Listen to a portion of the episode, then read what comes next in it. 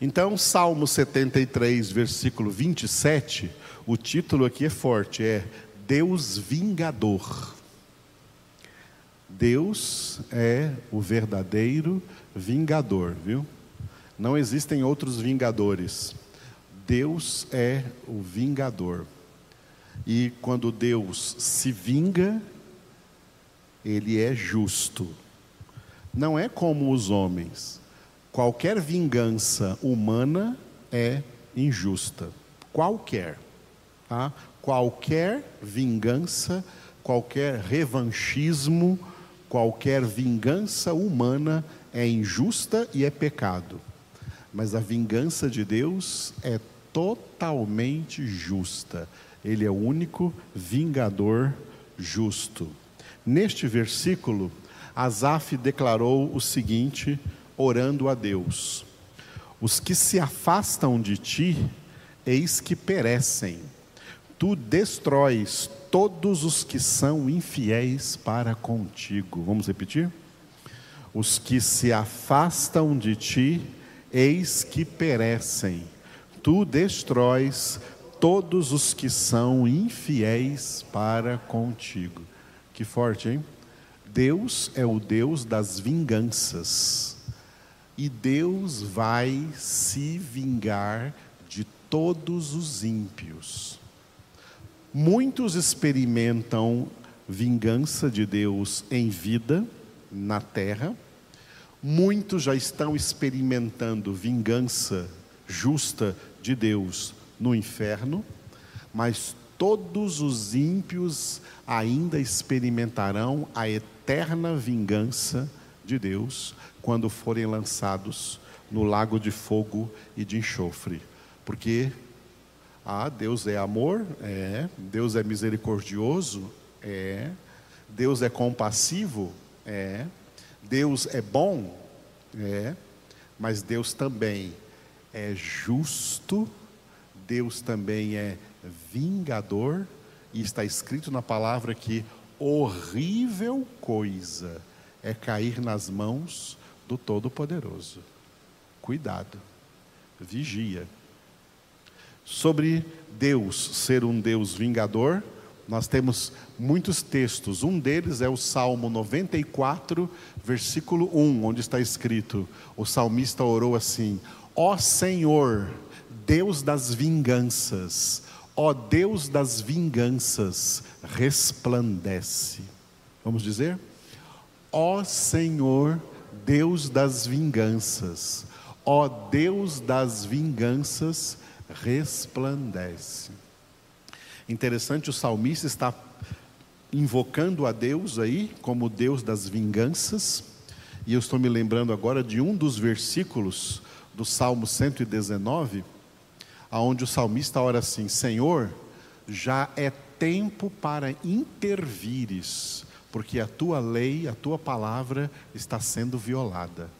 Já é tempo do Senhor exercer a sua vingança contra a impiedade dos homens na terra que só vai piorando a cada dia, a cada tempo que passa, cada tempo que nos aproximamos mais do fim a humanidade se torna pior na face da terra.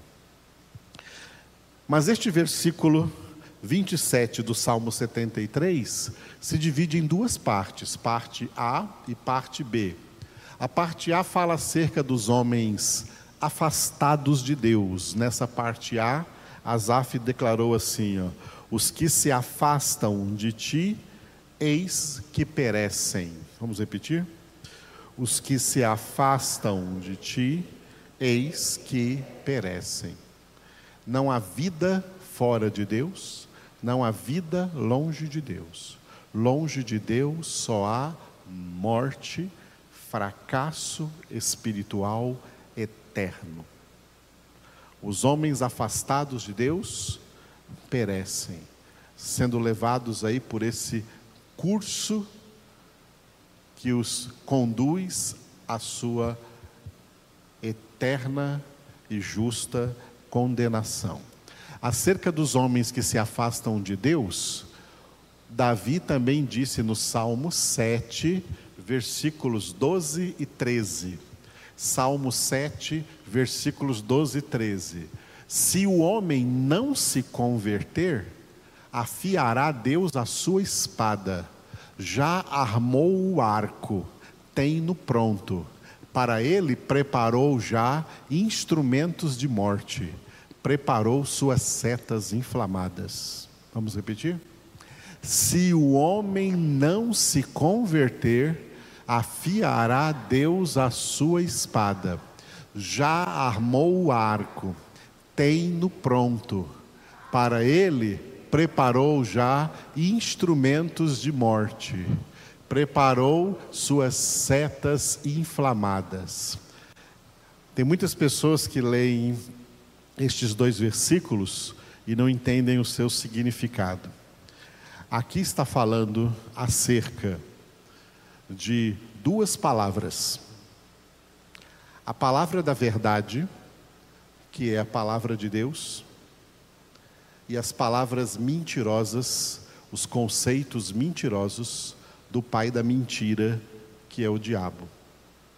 Duas palavras que foram simbolizadas lá no jardim do Éden. A árvore da vida representava a palavra de Deus. A árvore do conhecimento do bem e do mal representava as palavras sem Deus, palavras que o homem não deveria ter na sua mente. Agora analise comigo esses dois versículos do Salmo 7, 12 e 13. Começa dizendo assim: Se o homem não se converter, afiará Deus a sua espada. A espada de Deus é a palavra de Deus, a espada de dois gumes. Ela tem dois gumes, porque ela realiza duas obras. A palavra de Deus realiza salvação e também realiza condenação, tá? A palavra de Deus realiza duas coisas: salvação e condenação. Quando a gente fala que a palavra de Deus realiza condenação, tem gente que não acredita. Então não acredita em Jesus. Porque Jesus disse, veja aí um versículo que eu não coloquei no slide, mas veja aqui um versículo importante, palavra do, que saiu da boca de Jesus, em João capítulo 12, versículo 48. João 12, 48. Quem me rejeita e não recebe as minhas palavras, tem quem o julgue. A própria palavra que tenho proferido, essa o julgará no último dia. Isso aqui é julgamento de condenação.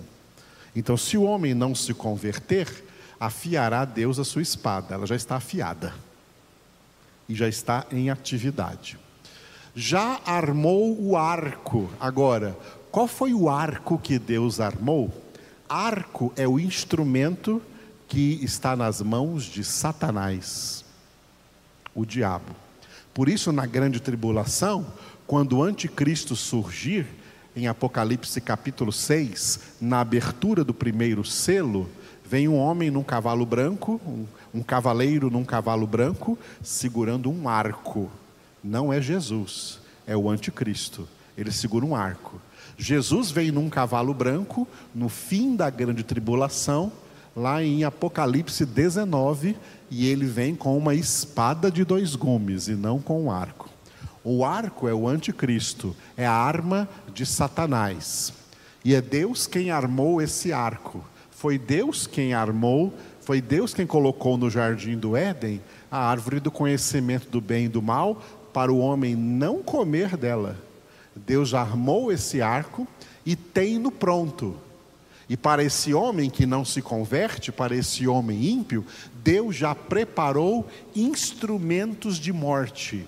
Sabe quais são os instrumentos de morte? São as, os sofismas, as ideias falsas, os pensamentos errados que enchem a cabeça dos homens ímpios contra Deus. Pensamentos que vêm da árvore do conhecimento do bem e do mal. Pensamentos que penetram na mente dos homens como setas inflamadas. Por isso, na armadura de Efésios 6, nós lemos que o escudo da fé apaga os dardos inflamados do maligno. Essas setas inflamadas são exatamente os sofismas, as doutrinas falsas, os pensamentos mentirosos, os conceitos com os quais o pai da mentira enche a cabeça das pessoas, porque por meio dessas mentiras o diabo domina sobre elas. É como se Deus dissessem: Ah, vocês não querem a minha palavra? Então recebam as do diabo e sejam escravos dele. Quem recebe as minhas palavras é meu escravo, e eu transformo meus escravos em meus filhos. Agora, quem não recebe as minhas palavras se tornam escravos do diabo, filhos da desobediência, filhos da ira. Deus age dessa maneira em toda a história da humanidade e está agindo assim hoje. Na parte B do versículo 27 do Salmo 73, o título é Infidelidade, porque Asaf declarou o seguinte: Tu destróis todos os que são infiéis para contigo. Vamos repetir? Tu destróis todos os que são infiéis para contigo. Tem gente que fica pregando por aí, Deus não destrói ninguém. Destrói sim. Deus já destruiu muitas pessoas e continua destruindo e ainda vai destruir. Quem são essas pessoas? Todos os infiéis. Todos que são infiéis são destruídos. Estou me lembrando aqui de Atos 12, como Herodes foi destruído diante da plateia para quem ele discursava lá em Cesareia, né, lá na cidade de Cesareia, junto ao mar Mediterrâneo, enquanto ele falava, né, ele era o rei Herodes, e o povo dizia: Oh, ele é um mito, ele é um Deus, é a voz de um Deus. E porque o povo estava glorificando aquele político, Deus ordenou que um anjo o ferisse e ele morreu ruído de vermes. Deus destruiu aquela vida, porque Deus destrói todos que são infiéis para com Ele. Isso é tão grave que Tiago escreveu agora para crentes. No Novo Testamento, Tiago 4:4.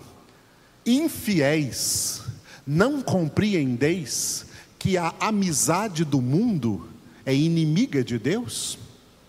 Aquele, pois, que quiser ser amigo do mundo, constitui-se inimigo de Deus. Vamos repetir? Infiéis, não compreendeis que a amizade do mundo é inimiga de Deus? Aquele, pois, que quiser ser amigo do mundo, constitui-se inimigo de Deus. E o que Deus faz com todos os seus inimigos? Os destrói. O que Deus faz com todos quantos são infiéis para com Ele? Deus os destrói. Eu fico impressionado quando leio o Apocalipse, que narra profecias da grande tribulação, e como os ímpios na grande tribulação vão clamar por avalanche, vão dizer aos montes e aos outeiros: caiam sobre nós, escondei-nos da ira daquele que está sentado no trono e da ira do cordeiro porque chegou o dia da sua grande ira e quem pode suportar? Amados, com Deus não se brinca e de Deus não se zomba. O mundo, a humanidade ímpia, a humanidade pecadora estão brincando, estão zombando de Deus, estão, como o próprio Asaf disse aqui no Salmo 73, desandando sua boca contra os céus, escarnecendo de Deus, de Cristo, de Sua palavra e dos filhos de Deus, de quem é de Deus, e eles mal sabem que a justa ira de Deus está sobre eles. Por quê? João 3, 36. Quem tem o Filho de Deus, né? quem tem os Filhos de Deus, tem salvação. Mas quem rejeita o Filho de Deus, sobre ele permanece a ira de Deus. não queira conhecer a ira de Deus. É horrenda coisa. É horrível coisa. Não há coisa mais horrível do que cair nas mãos do Deus irado, do Deus das vinganças. E essa palavra continua valendo. Deus destrói todos quantos são infiéis para com Ele. O que é ser fiel? Ser fiel é viver pela fé. Por isso está escrito e repetido algumas vezes na Escritura: o justo viverá pela fé. A vida do crente tem que ser radicalmente diferente do estilo de vida das pessoas do mundo. Crentes que imitam ou se conformam ou se adaptam com o estilo de vida dos ímpios, talvez para agradar a esses ímpios, está sendo infiel para com Deus. E Deus destrói todos que são infiéis para com eles, com ele, mesmo que tenha o nome de crente ou de evangélico. Tem muito evangélico sem evangelho. Hoje nós temos que fazer essa distinção. Quem é evangélico com o evangelho e quem é evangélico sem evangelho. Está lotado de evangélicos sem evangelho. São evangélicos mundanos que têm muita amizade com o mundo e seguem e adoram os mesmos ídolos do mundo e não adoram a Deus em espírito e em verdade. Para com Deus são infiéis e Deus destrói todos quantos são infiéis para com Ele. Fiquemos de pé e oremos.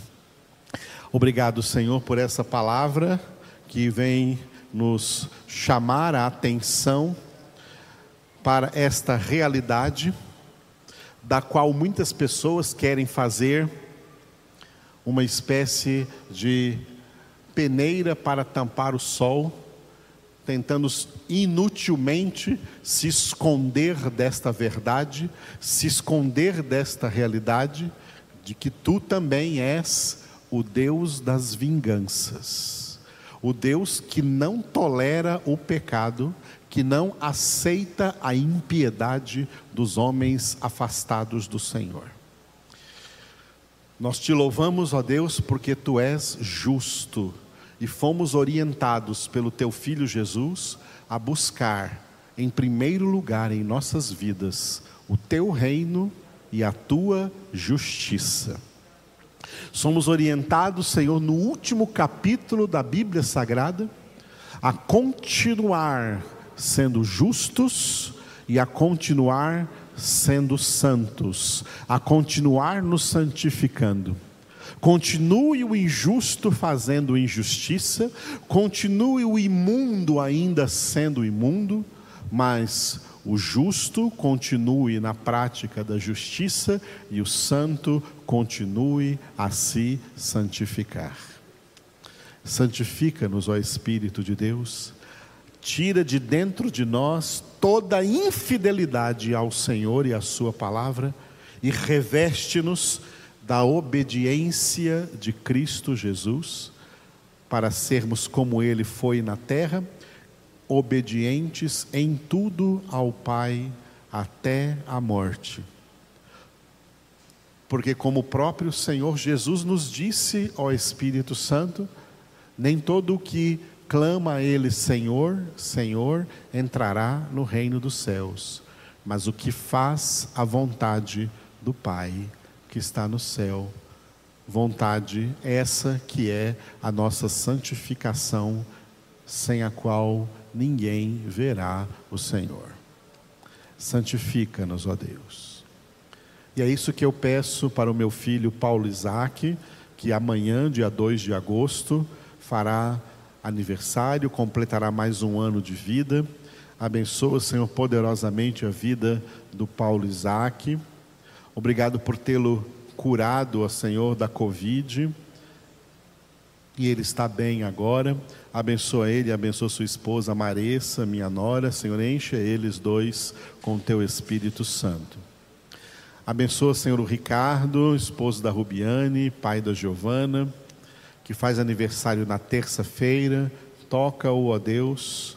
Tu conheces a vida e o coração dele. Entregamos ele na tua presença e pedimos a plenitude de vida espiritual sobre ele, sobre a Rubiane, sobre a Giovana, sobre toda a sua casa, sobre toda a sua família. Nós te louvamos, Senhor, pela vida da Neila, que está conosco aqui nessa manhã e que vai fazer aniversário na quarta-feira, dia 4. Enche, Senhor, a Neila com o teu Espírito Santo. Continua fazendo dela uma esposa sábia para ser luz na sua casa para o seu marido, uma mãe sábia para ser luz também para os seus filhos. Coloque na tua presença, Senhor, todo tudo aquilo que ela, como mulher espiritual, deseja para a sua casa, para a sua família. Opera, Senhor, poderosamente, porque sabemos que tu és poderoso para fazer infinitamente mais do que tudo o que pedimos ou pensamos. Aleluia. Cura, Senhor, todos os enfermos de Covid ou de qualquer outra enfermidade. Estende a tua mão poderosa e que pelas tuas pisaduras, Jesus, todos sejam sarados.